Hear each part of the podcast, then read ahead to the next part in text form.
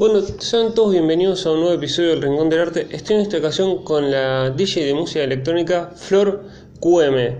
Buen casi mediodía. Hola, ¿cómo estás? ¿Todo bien? Un placer. Todo bien. ¿Cómo, na- cómo nació esta pasión por la música, por la, y por la música electrónica y también por ser DJ? Eh, no sé si en algún momento como que lo pensé tanto. Eh, la si me puedo pensar, igual que la comunicación, siempre formaron parte de mi vida, digamos. Entonces como que no, no puedo pensar en un comienzo.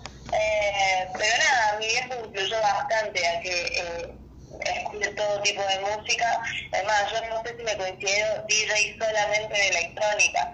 Eh, si bien es una faceta que me gusta mucho, eh, soy DJ. Y co- como me pasa con la música, que me gusta muchos tipos de género, eh, lo mismo a la hora de mezclar. Me gusta divertirme con todos los géneros y bueno, eh, por eso. ¿Y cuándo fue que dijiste, mm, digamos, te empezaste a animar con esto de, de empezar a tocar como DJ? Eh, digamos, siempre me he hacer cosas que me sacan de mi zona de confort. Eh, me empezaba, hubo un tiempo que hacía muchos cursos, además hice un curso de bartender también. Y si bien yo sabía, por ejemplo, que mi vieja, digamos, en, en, en su juventud apenas vino a Córdoba, eh, fue DJ de un boliche súper importante acá, que era María María, en Córdoba. Eh, si bien sabía, sabía de esa historia, como que no, no, no sé, me llamaba la atención. Hasta que un día dije, ¿por qué no un curso de esto?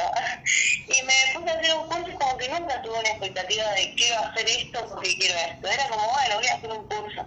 Y se fueron dando un montón de situaciones y recién como desde 2018 en adelante, el primer año, dije, no, me lo voy a tomar en serio como un trabajo porque porque nada, o sea, ya, ya había dejado de ser solamente un hobby, entonces como que ahí me, me empecé a tomar más en serio las fechas y todo eso, y, y ahí recién le empecé a agarrar el gusto de decir como quiero ser DJ ya.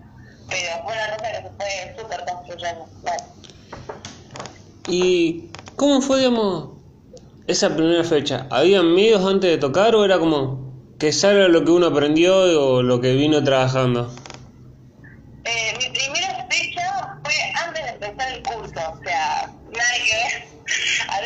un par de videos, todo, y se me dio tocar en una fiesta como del barrio, era un primero de enero, porque era como una fiesta que se hacía después de las 12, y yo me hablaba con uno de los DJs de ahí, era como, como vivíamos por la zona, teníamos el nombre, y le había comentado que siempre quería y que había grabado un set, así que, digamos, con lo poco que sabía de unos videos que había visto. Y, y nada, y le gustó y ahí fue mi primera fecha. Después recién había, arranqué el curso y dije, bueno, voy a aprender bien. Pero eh, digamos, los nervios siempre están, hasta el día de hoy, o sea, no, no hay fechas al día de hoy que ponen más nerviosa que en los comienzos, ¿me entendés? Mm. Así que los nervios siempre están, pero bueno, uno, uno lo va esperando. Pero sí, me llevo un recuerdo súper lindo de la primera fecha, sobre todo porque había gente como de mi barrio, del secundario también, porque ya había terminado el secundario, tenía 21 años. Así que fue, fue una experiencia súper linda. Ahora que la pienso a la distancia, me divierte mucho. Era como, digamos, el- la primera vez con gente conocida, digamos, no tanto ese miedo de decir, vendrá gente que no- le pueda no gustar o a veces decir, puede pensar, Eh, si me pongo a pensar hoy en lo que fue mi primer fecha, fui bastante arriesgada. ¿Por qué? Porque yo pasé electrónica y la gente que estaba ahí eh, no era tan de la electrónica. Estamos hablando de que no es tan común como ahora. 2022, en 2019, que ya está como la electrónica súper normalizada antes de la pandemia. Estamos hablando de que esto fue en 2015-16, o sea, fue el primero de enero de 2016, en realidad. Entonces, nada, fue, fue bastante arriesgado. Eh, qué sé yo, por lo menos mi entorno y esa gente que estaba ese día no era de la electrónica. Así que me arriesgué mucho y salió bastante bien. Fue como, vamos a probar. ¿Y Córdoba es una provincia muy de, la música electrónica o es más del cuarteto como uno lo, uno lo, tiene identificado con Rodrigo, con La Mona?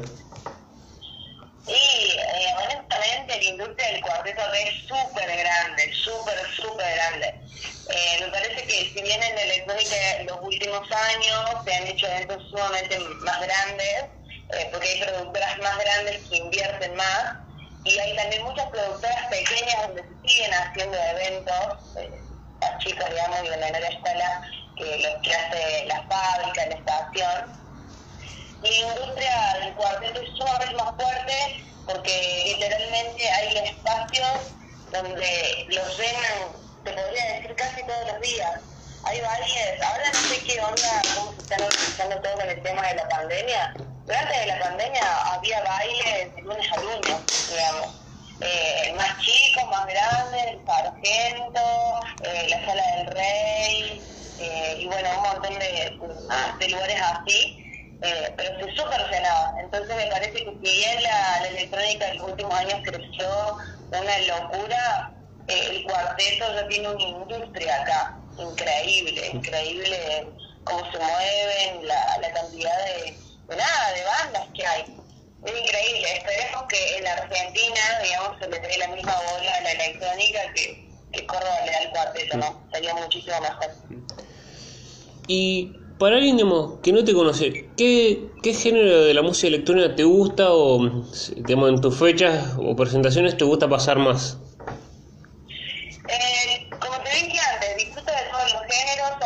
diferentes, son gente diferente, hasta yo capaz que me meto en un personaje diferente, se podría decir. Eh, a mí me gusta, bueno, las fechas las estoy tocando por lo menos este último tiempo son sí electrónica, eh, de cachengue, todo lo que es reggaetón sobre todo, y eh, lo que es, ¿cómo se llama? Electropop o pop o comercial, como le quieran decir, porque también participo mucho de eventos que son del movimiento LGBT y más, entonces eso hace que pase mucho más pop y cachengue, digamos. Eh, pero no, no, no, no sé, son momentos diferentes. En el reggaetón, honestamente, me bailo todo en la cabina y perreo hasta el piso literalmente y me divierto y juego con eso.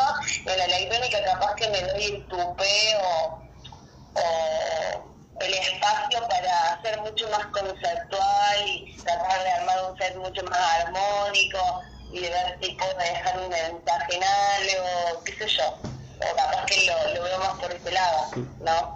Pero no, son, son los más diferentes y los disfruto mucho. Porque en realidad todos se hacen lo mismo. Hacer pasar un buen momento a la gente y que, que no sé, que se vaya con un recuerdo lindo. Y si de paso se acuerda de tu nombre por la noche que le hiciste pasar, mejor aún. Y eh, vos sos, digamos, de esos dice que levanta la cabeza y disfruta de ver la gente bailar, o es miro y después sigo concentrado en lo que uno que tiene que hacer y, digamos, y piensa más en el tema que viene. Y soy un poco y un poco, eh, a veces soy muy seria, pero cuando estoy muy, concentrada, porque un ser que, que lo pensé bastante y quiero que salga bien y lo practiqué capaz, y hice como hoy, va a ser un set súper pulido, capaz que más seria, pero no hay nada más lindo que levantar la vista y ver a tus amigos bailar, ver a gente que te cruzaste, o capaz una persona que te habló para que te pasaras la info para ese evento y lo ves en esa, eh, o a veces literalmente levantas la cabeza, haces contacto con alguien y te da la mano, es re loco eso, eh, es re loco coincidir con eso. Y me suele pasar mucho con, con electrónica ese tipo de cuestiones, ¿no? De, que te, te, te, acerquen y te digan, sí, estuvo re bueno. Y en el que está la complicidad de, nada, de lo divertido, de que ves que alguien está de fiesta y lo miraste. Y, nada, me pasó hace poco también en el estudio teatro, que se hizo la tribu reggaetón, una fiesta súper divertida, así que si estás de codo y estás escuchando esto, no te puedes perder esa fiesta. Eh, que la gente literalmente no se iba. O sea, no, no se iba, no se iba, se quedaron cantando la canción, habíamos bajado todo y seguían cantando y bueno, ese tipo de cosas te dan un montón de satisfacción. Era, eh, esa fiesta fue como, bueno, ya terminó, se pueden ir y la gente seguía estando como, me quedo todo lo que quiero. Sí, sí, literalmente. Eh, no hay video de eso, pero pusimos última canción, si no me equivoco, una de Don Omar, una muy emblemática, eh, no sé, pobre diabla, si no me equivoco. Literalmente los sonidistas, los técnicos nos empezaron a decir que bajemos el volumen, hasta que nosotros bajamos y ellos nos bajaron toda la ganancia, después como ya está chavo. Y la gente no se iba, no se iba, se agarraron el telón, no se iba, porque Estudio Teatro, para los que no conocen, eh, es un espacio súper grande acá de la ciudad, se un montón de fiestas y es literalmente un teatro, o sea, parece como un teatro de tres pisos, es una infraestructura súper linda eh, y, nada, tiene un telón, entonces agarran el telón y seguía la gente cantando y, esas cosas te dejan así como ese gustito de, de estuvo bueno. Y a una fecha, a un lugar que hayas tocado, vos que, que te sorprendió decir, no puedo creer que estoy tocando en este lugar, que iba a bailar o iba a escuchar música. Sí, obvio, obvio, me pasó mal con fiestas como la Santa Quiche, por ejemplo, una fiesta de pop acá. Eh, bueno, en su momento me pasó en Basement también, porque yo antes de tocar iba a bailar con con unas amigas ahí, entonces bueno, estar en esa pista re loco. Eh, ah, un par más, digamos. Eh, sí, he estado en varios de acá de, de la ciudad. Eh, tocar como DJ asistía y, y nada.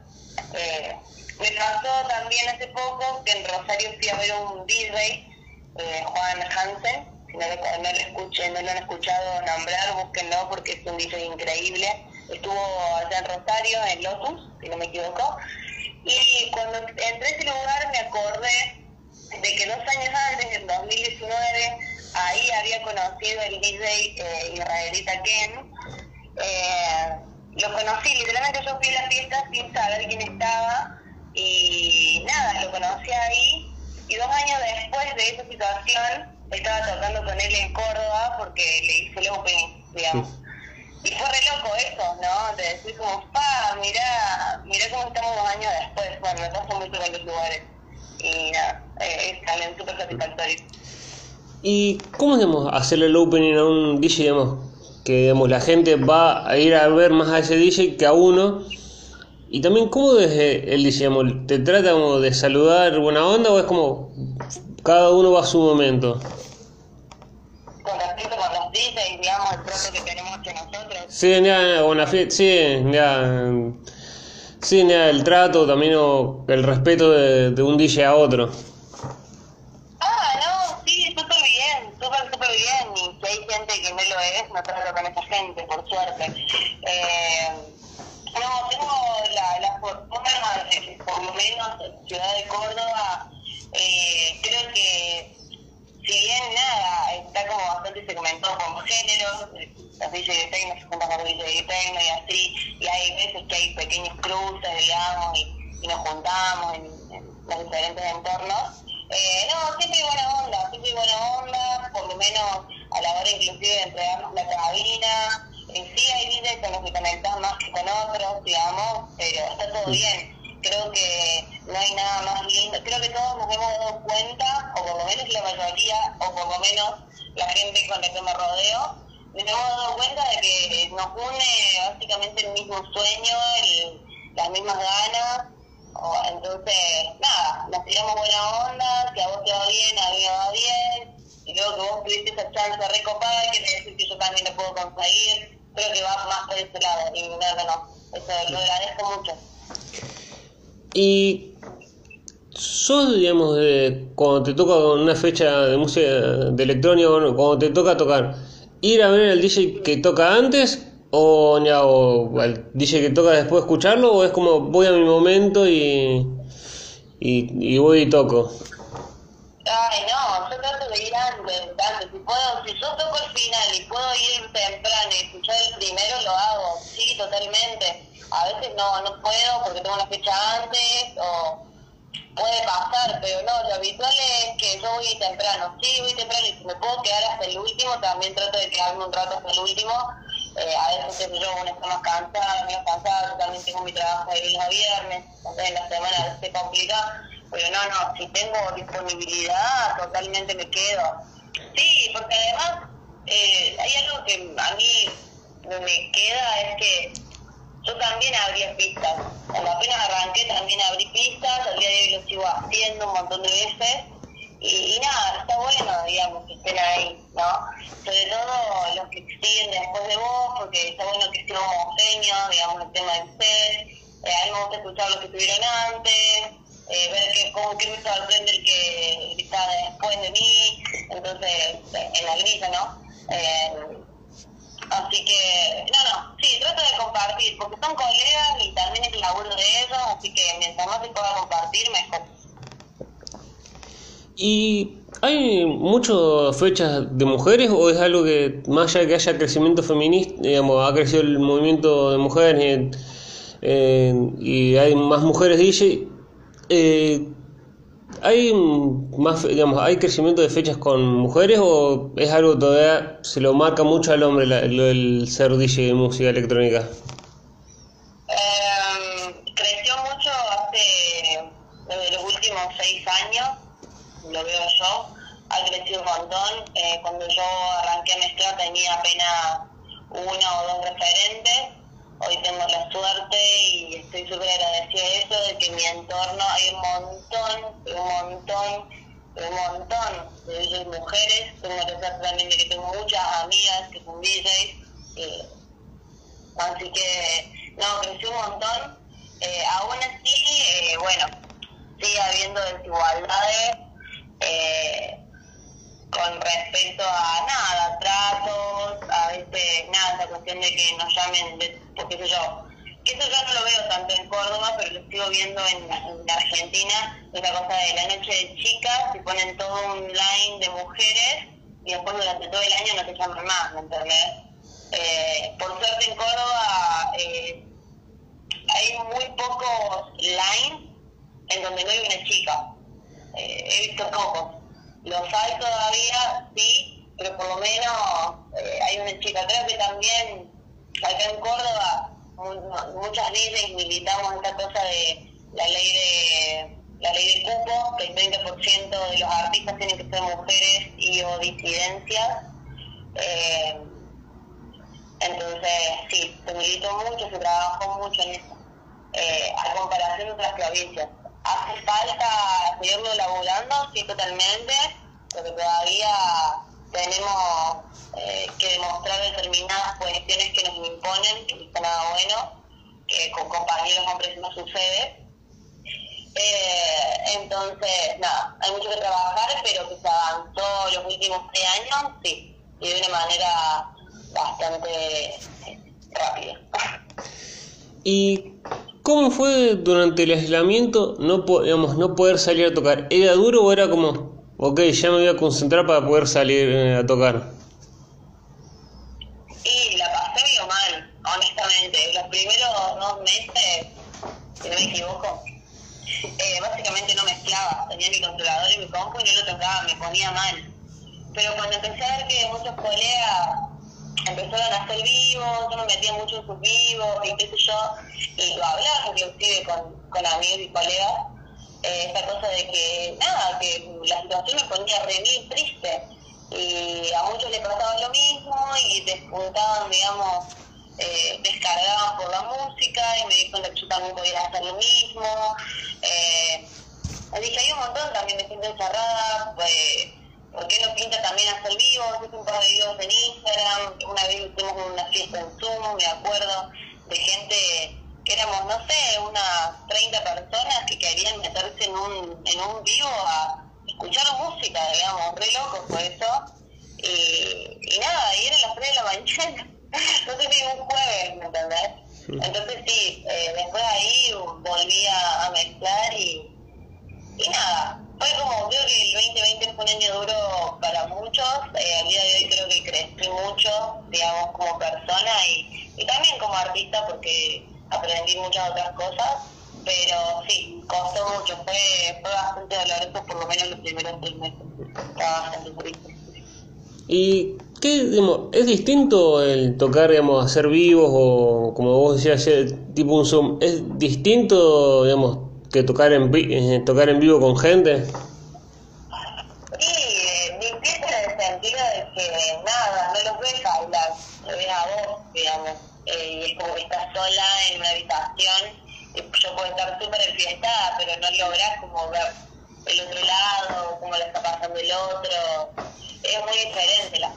Son muy diferentes.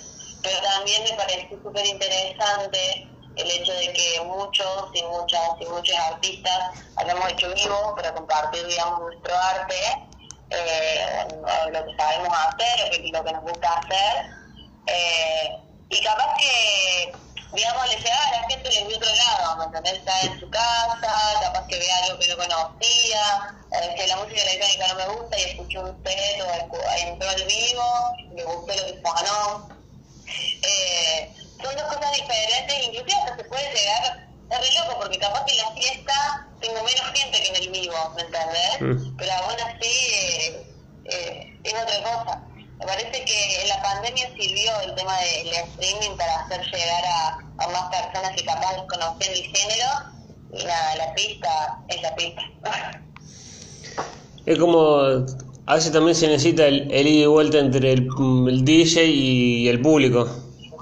Sí, sí, totalmente, totalmente, porque uno puede revivir, armar un set y todo, y puede decir como, uy, voy a hacer para acá, para allá, voy a hacer esto y aquello, y a la gente no le gustó, o no enganchó con la música, o no se prendió, o no se entendió, o no sé, y capaz que un bodrio, ¿me entendés? Y vos capaz en la pista lo podés ver, lo podés percibir y decir, no, bueno, voy por otro lado a ver si funciona y capaz me levanto más. En cambio en el vivo no te permite eso, ¿me entendés? Y la, la, gente le está pasando el culo y no, no lo vas a ver. Eh, eso capaz que te permite ser más suelto en otras cosas, pero no, sí, la pista es la pista, la pista tenés ahí lo recíproco instantáneamente, más que por eh, streaming, que por más que sea el streaming bastante instantáneo, eh, no sé, sigue siendo más rápida la mirada, digamos. ¿Y qué opinión tenés de, no sé si una creación cultural o, también a veces los medios lo han, lo han hecho en algún punto a veces? Eh, esto de que la, fiesta, la fama que tienen la fiesta electrónica, la música electrónica, que se la rodea mucho con la, con la droga. Si es tanto así o es también algo más cultural de lo que en realidad se cree. A ver, eh, yo que eh, estoy en los dos ambientes, eh, hay que ver, digamos, el tema de qué tipo de droga, de qué estamos hablando. En el café que hay mucha droga y, digamos, ni te revisan para entrar. En, en la electrónica hay toda una cuestión de cacheo, de control, de que los policías te tocan para entrar literalmente, que le tenés que abrir tu cartera a la guardia, que a veces no te dejan pasar encendedores, eh, desodorantes, perfumes, labiales, no te dejan pasar absolutamente nada. Y en el cachengue también la gente se droga, también la gente consume, digamos. No estoy diciendo que la electrónica se basa en drogarse porque no es así, eh, pero nos pongamos a, comparar, digamos, de qué droga estamos hablando, qué sucede, qué no sucede. Honestamente, en el cachengue, lo que veo yo, por ejemplo, está súper normalizado y en la electrónica nosotros nos súper condenan esto de las drogas, los jóvenes se ponen violentos, que hacen esto, que qué sé yo. Y si te pones a pensar, hay, es más probable que se caigan a piñas en una fiesta convencional de, de cachengue, eh, una fiesta electrónica, digamos. Me parece que hay un tabú increíble sobre la música, eh, sobre todo quedó muy, muy manchado después de la fiesta Time War, que pasó, si no me acuerdo, en 2016 que fallecieron unos pibes, pero es como que después de eso se súper condenó peor, o sea, había un tabú, después eso fue peor. Eh, bueno, Cataño, si no me acuerdo, en una entrevista, en un documental, habla mucho sobre esto, de cómo tuvo que, reconstruir esa cuestión de, de la escena o, junto a otros DJs para demostrar que la electrónica se puede escuchar no solamente haciendo algo, sino que la icónica es la música, digamos, va más allá del entorno.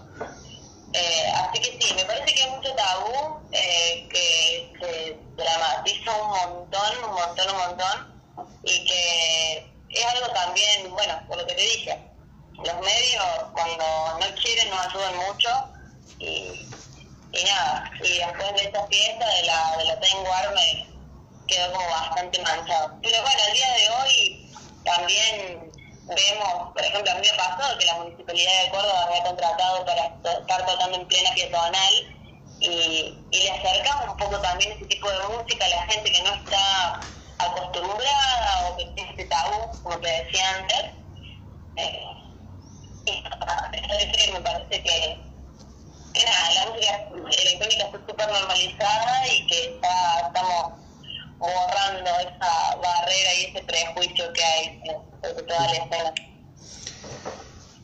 Y, digamos, siendo DJ, digamos, más de, del cachengue, sé yo, ¿aún durante el aislamiento te llaman para tocar en una fiesta, digamos, lo que pasó durante mucho el aislamiento, fiestas clandestinas, o era como vos decías, no, por algún miedo, digamos, de, no sé, que, que venga la policía o alguien y te saque los elementos o algo que pueda pasar por ir a tocar en un momento complicado? Sí, honestamente, eh, el, todo lo que fue el 2020 preferí no, no tocar en ese tipo de fiestas. Eh, hubo muchos colegas que lo hicieron, lo respeto, no comparto. En su momento al principio no, porque tengo mi papá que tiene una cuestión cardíaca, una cuestión cardíaca, digamos, eh, entonces no quería como nada, yo seguía conviviendo con mis padres, entonces me parecía como bastante irresponsable eh, ante una enfermedad donde no había conocimiento, no había vacuna, no había mucho, eh, nada, ir a arriesgarme, eh, más allá de que sí, que agarró la policía, agarró que te saque los equipos y agarró todo eso.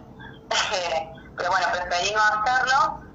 Eh, y nada, lo mejor también, a ver, yo tenía, tengo tenía y tengo mi trabajo de lunes a viernes, en la pandemia por suerte seguí cobrando, seguí trabajando, eh, entonces tuve esa suerte, tenía colegas y literalmente vivían de tocar y nada, entendí en su momento que prefirieran eh, concurrir a ese tipo de eventos, no me iba a poner a, digamos, a cuestionar que sería que no lo hicieran, obviamente, porque bueno, hay gente que literalmente vivía de eso, eh, y bueno, todos sabemos en la pandemia lo que costó el tema del trabajo, entonces no, no, no, no soy quien para ponerme a jugar a alguien con respecto a eso. Yo por suerte elegí no hacerlo, porque bueno, tenía todo ese tipo de condiciones, ¿no? Tenía, bueno, vivía con mi viejo, seguí laburando, y, nada. Esa situación. Y, y es difícil, digamos, ser DJ, digamos, tocar una fecha y después al otro día tener que laburar en, por así como se dice mucho, en el laburo común y decir, ¿por qué tuve que, por qué toqué ayer? O, o se disfruta no. No, no, no, ni en pedo, no, no sucede, porque, a ver, yo cuando tengo que ir a tocar, voy a tocar, no me salgo de parranda, no me reviento, digamos, también la cuestión de que está este complejo de por ser DJ y vivimos en la noche, no, obviamente, tu hora de sueño a veces se, se desdoblan, es un garrón, porque voy a decir como me levanté, no sé, a las 10 de la mañana y recién me fui a acostar a las 4 de la mañana del otro día, ¿no?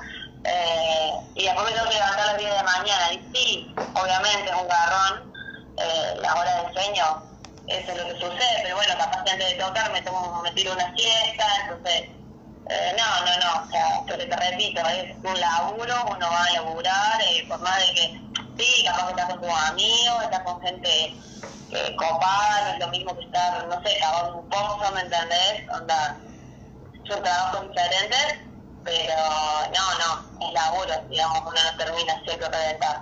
A menos que me pasó en el fin de semana largo, que tuve cinco fechas seguidas, no dormí básicamente en esas noches, tenía que dormir en el día y el reloj biológico, después cuando tenés que empezar de nuevo el lunes al viernes, eh, común con el horario común y sí, te pesa, pero creo que es más por eso, se, se mueve el reloj. Fue como, uy, ahora tengo que volver otra vez a la vida, ¿no? a, la, a la vida que sustenta todo esto.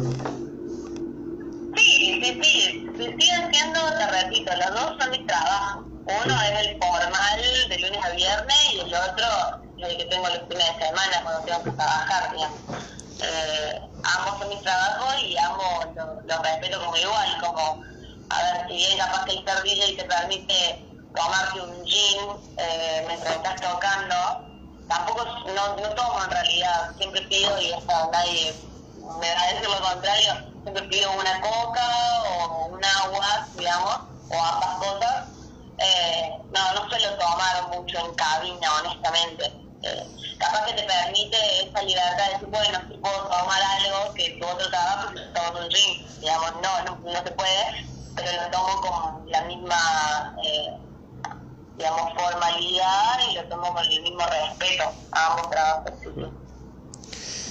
¿Y pasa factura el estar tanto tiempo para, digamos, parado tocando o es como, ok, es gaje del oficio, digamos, uno es parte también de lo que uno hace? Me muero, esta, nu- esta pregunta nunca me la han hecho en una entrevista, pero me lo preguntan muchos amigos, así que sí, a veces sí. Y algo que les critico a los productores, pongan mejas más altas.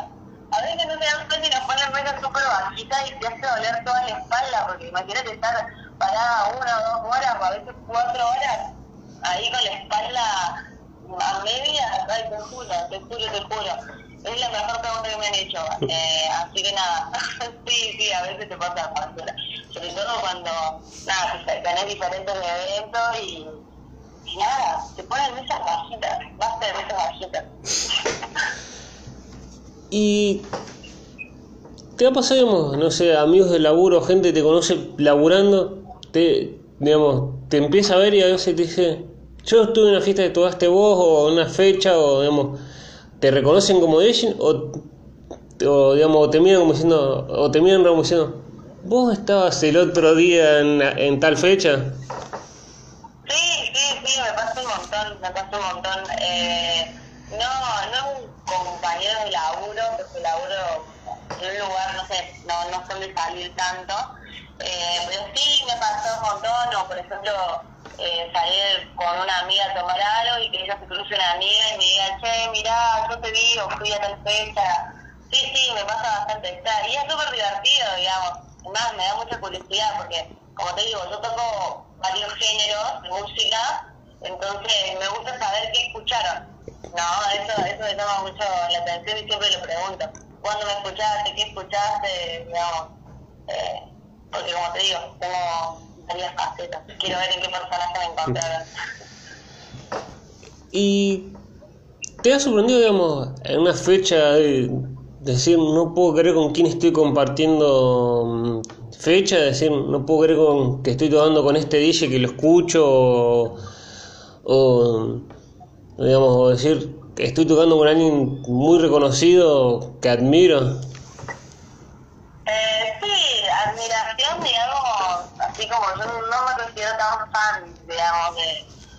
Sí, obviamente, lo respeto mucho y me encanta mucho su trabajo, sí, sí.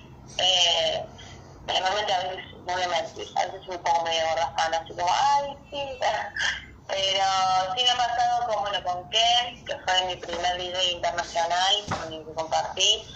Eh, después me pasó hace poco con, eh, ay, no quiero decir mal el nombre, pero es como un productor y DJ eh, de España, eh, no sé si es Macanam, ay, no quiero decirme el nombre, pero bueno, eh, él que tuve la suerte de tocar después de Marce del Boca, Marce, eh, Marce Boca abrió, también eh, Marce lo conozco desde antes de tocar inclusive, me acuerdo que ya era conocido, eh, y nada, compartir con él, además nada, súper amable, eh, súper atento también esta noche conmigo. Eh, y bueno, también cuando empecé a conocer a más eh, pibas pibes me pasaba bastante, ¿no? De, de bueno, tuve también la suerte de compartir un video set que es en YouTube eh, con una DJ de Rosario que se llama Camila Ricci. Eh, y y nada, compartí con ella y venimos hablando, creo que hablamos varias veces en la pandemia y después apenas se pudo, en 2021, eh, hacer un video juntas, fue nada, hermoso porque ya, ya tenía el nombre, ya la conocía, ya había escuchado lo que hacía, me había gustado, entonces nada, creo que tengo mucha admiración por muchos y muchas amigas DJs. Bueno, también Evergreen es un DJ amigo que, que admiro mucho y he compartido bastante con él. Y nada, son eventos que sabes que van a ser una fiesta porque ya estás rodeada de gente que, bueno, que querés. Así que. Ah, admiro a mis amigos, podría decir. Admiro mucho a mis amigos. ¿Y te sorprendíamos que, que, un DJ de otra provincia te haya llamado para hacer un set con, con vos o era como, ok, digamos, era parte del crecimiento de uno, cuando lo ven a uno lo que quieren trabajar con él? Eh, sí, digamos, fue súper lindo, me sorprendió porque nació de ella, digamos, le habían ofrecido y me dijo, yo apenas me lo ofrecieron, te me viniste a la cabeza vos y para mí eso significó un montón, eh, porque encima salió un resultado súper lindo, súper super lindo. Eh, les recomiendo ver el, el, el video set, eh, hay un hay una productora que se llama 45 Set de Rosario, eh, que tiene un montón de videosets súper lindos, así que se los súper recomiendo. Y, nada, o sea, qué sé yo, me sorprendió, sí, porque pensara en mí, eh, pero viste cuando tenés ese sentimiento de que va a pasar, eh, porque ya lo habíamos hablado con ella, hacía rato que teníamos ganas de hacer algo juntas, entonces nada, eh, me sorprendí, pero pero sabía que iba a pasar, ah, sabía que en algún momento se iba a dar. Además, con Cami tenemos muchas ganas de, de algún momento hacer realidad este B2B en una pista, así que bueno, esperemos, esperemos ser.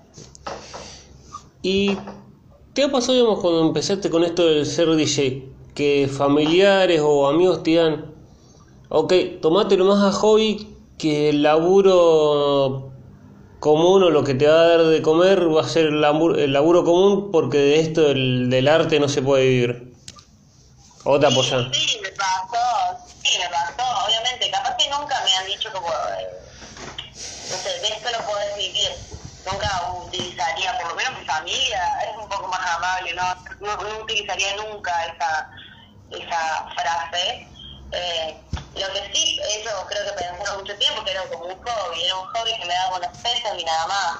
Eh, pero creo que los últimos dos años pasaron, les demostré de que nada, que yo me lo tomo súper en serio, que para mí es mi trabajo, eh, y lo respetan, lo respetan mucho eh, obviamente, un padre sabe cómo está la situación pueda eh, vivir del arte o vivir de la música o vivir de, ese tipo de cuestiones está complicado, no vamos a decir que no, eh, y tiene como esos miedos, digamos, esos desconocimientos.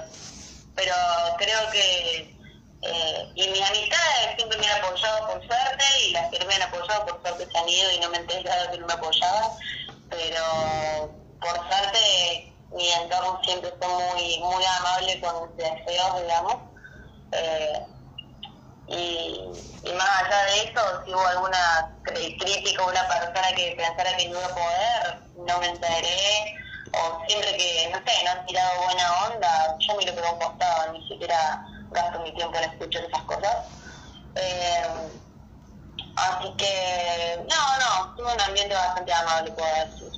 Eh, y vivir del arte es todo un tema, eh, pero bueno, acá estamos peleando y, bancando los trapos para que la gente que lo elija lo pueda hacer, ¿no? Yo al día de hoy me encanta mi otro trabajo, me encanta ser operadora de radio, me encanta la radio, entonces no es como un trabajo normal, como, uh, qué agarrar mi trabajo normal, no. Disfruto ambos trabajos por igual, algunos me dan más alegrías que otros, pero pero no, eh, por suerte eso, tengamos eh, como consejo, ah, tengamos ambientes más amables para que, para que nada, para que cada uno pueda proyectar los sueños que quiera, ¿no?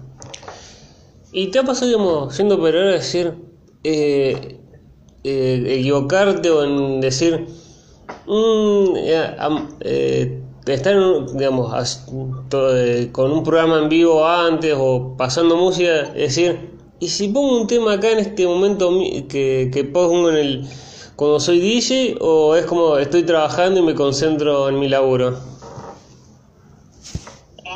uno no mezcla las dos cosas, digamos. No, no puedo meter en mano en este tipo de cuestiones. Si los programas de radio me piden determinada música, a mí me gusta tratar de buscar la música que iría para ese momento. Le pondría algo así nomás. Eh, no, no, no, no, nada que ver. no sucede. ¿Y te ha pasado esto de, mira, que he escuchado yo mucho como, soy periodista, de que, no sé, un productor un programa o, que está, digamos, ahí, te diga que se esté peleando con el conductor y ya, te diga, apagarle el micrófono o, a una situación como diciendo, tenemos que ir al corte, a una situación así. Pero no, eh, me ganan, si, se peleen, peleense ustedes, no, eh, a mí no me no me genera un quilombo. Um, y es como, digo una cuestión muy personal del trabajo, eh, digamos, eh, no sé, no, no me ha pasado, tengo la suerte de que trabajo con gente adulta bastante relativamente responsable y, y nada, obviamente como en todo trabajo hay situaciones más tensas que otras, pero eh, pero nada, siempre se trata con respeto y de último si tiene que arreglar, se habla, como debería ser en todos lados, supongo. Y como DJ, apuntás a decir, no sé, quiero tocar fuera de Córdoba o, tocar en algún lugar así, me gustaría tocar, no sé, en un lugar emblemático como Pachá o en un lugar así, quiero tocar acá o ir a tal lugar a tocar.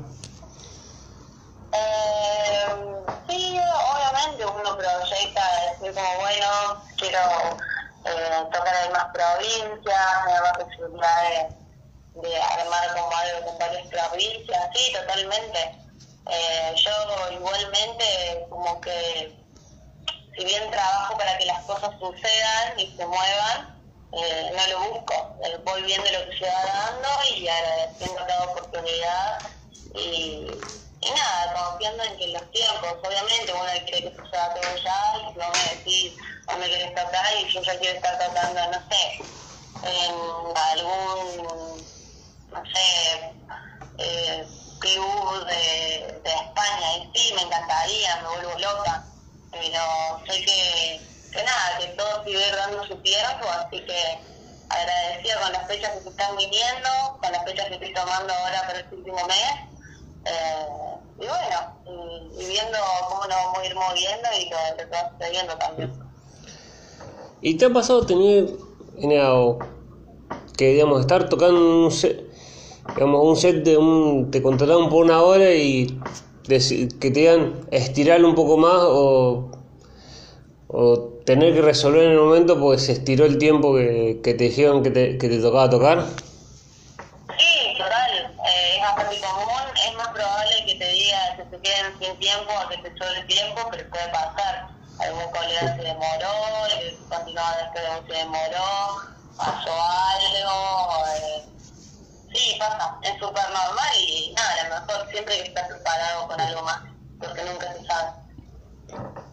Y en el mundo DJ, pasa como, no sé, ha pasado acá en Rosario con, los, con un músico que que pasó en el Café La Flor, digamos, que murió porque hay, digamos, está en, malas condiciones el lugar, o es como todos los lugares, digamos, como DJ, para ser DJ no te da miedo decir, no quiero tocar acá o lo tengo que hacer por el crecimiento, pero es un lugar que tengo miedo me pueda pasar algo, digamos, no sé, enchufar la consola y quemar la, la misma consola o algo, decir, ¿por qué estoy acá?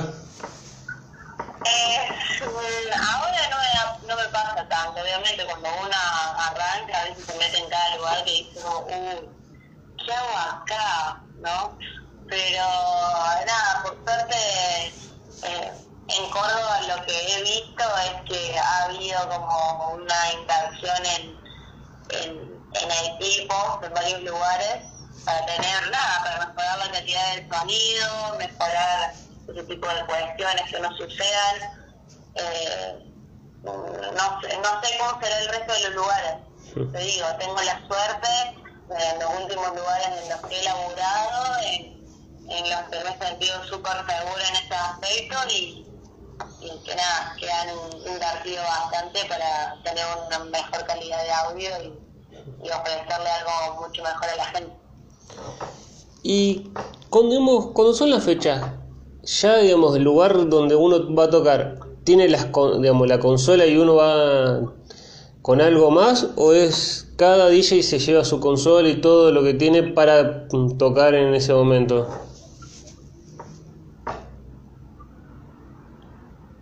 ¿Cómo? ¿Me podrías repetirte, eh, sí, no pasa nada. Eh, si digamos, cuando digamos, en las fechas como DJ de música electrónica o cuando te has sido tocar, digamos, eh, siendo DJ de cachengue, eh, el lugar directamente, digamos, tiene una, una consola y todos los equipos para que uno toque o es como cada DJ se lleva sus elementos de trabajo? Y depende del lugar, no es algo lineal, no es que siempre ocurre esto, siempre ocurre lo otro, eh, se va viendo. En la electrónica es más normal que ya haya compacteras, eh, entonces yo voy a alquilar un setup bastante copado, eh, y en la música cachengue, nada, es más habitual que vos tengas que llevar tus cosas, a menos de que haya compacteras o compilador en el lugar y quieras tocar con eso.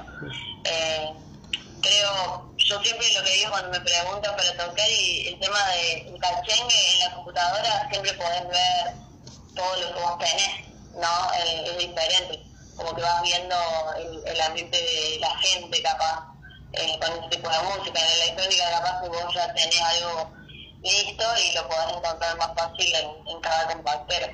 Eh, pero bueno, va variando, eso dependiendo mucho del lugar. Y como, como, digamos, como dice música electrónica, ¿tenés un decir, estos temas los pongo siempre y funcionan? Y como dice Cachenque, ¿qué es, que, qué, digamos, qué temas de, digamos, o qué se escucha más en Córdoba? ¿Rodrigo o la, o la Mona Jiménez? Eh, Rodrigo es algo muy de los porteños. o sea, si bien nosotros lo escuchábamos y y una fiesta, poner Rodrigo y funciona. Eh, pero nada, eso. Y la gente, la gente que va a, que le gusta la mona, digamos, no te va tanto a un boliche, honestamente, de un baile. Eh, si vienen los bailes a grises y el baile no te pone la mona, eh, porque ya está encantado. Entonces, eh, nada, no, no creo que esas no serían como las comparaciones, pero eh, nada, depende mucho de la fiesta. El cuarteto siempre te levanta cualquier fiesta. Eh, en eso no, no hay duda. Pones, qué sé yo. Eh, acá últimamente se está escuchando mucho la conga. Eh, entonces, como que pones un tema de la conga y te levanta cualquier fiesta. Eh, pero sí, tengo mis. Los que yo. me agarran temporadas. Hay temporadas que hay tracks que son uno o tres tracks, digamos que me gustan mucho y, y, sé que si tengo que levantar una fiesta lo pongo y no tengo drama de poner eh, uno o dos tracks de, qué sé yo, en fechas seguidas, ¿no? Mm. Eh, porque a mí me gusta el tema y creo que considero que vale la pena pasarlo, lo hago. Eh, no, hay días que no le gusta mucho repetir tracks, digamos, y hacer una carpeta distinta en cada evento y lo super entiendo. Eh, pero bueno, en Ahora, ¿cómo se llama este? Creo que la, la que estoy utilizando mucho en electrónica es una de. Oh, no me voy a acordar el nombre. Eh, creo que se llama la pista. Rolling, Rolling In creo que es el track, no me, no me voy a acordar mucho, después si puedo te lo paso, pero no me, no me lo voy a acordar. Y en el cachengue, si quiero levantar algo, honestamente pongo un tema de Don Omar. Creo que esa es la fórmula. Siempre, siempre, siempre.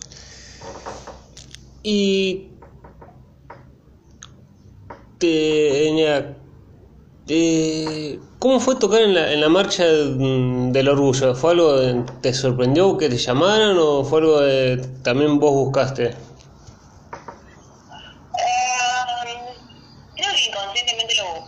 había hablado en una marcha una vez eh, para ver si podía hacer algo.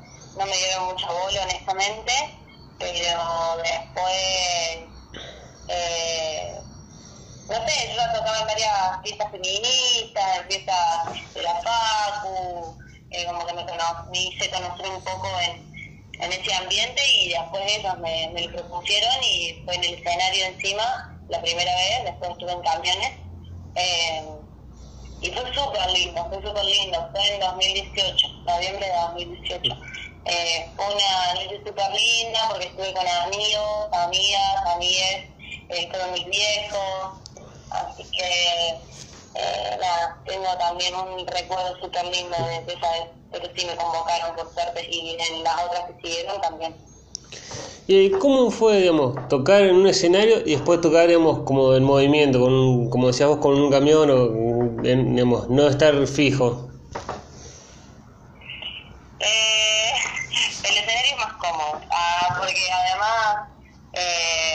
podés disfrutar la marcha y después vas al escenario y te pasas bien ahí con la gente, digamos, que podés marchar.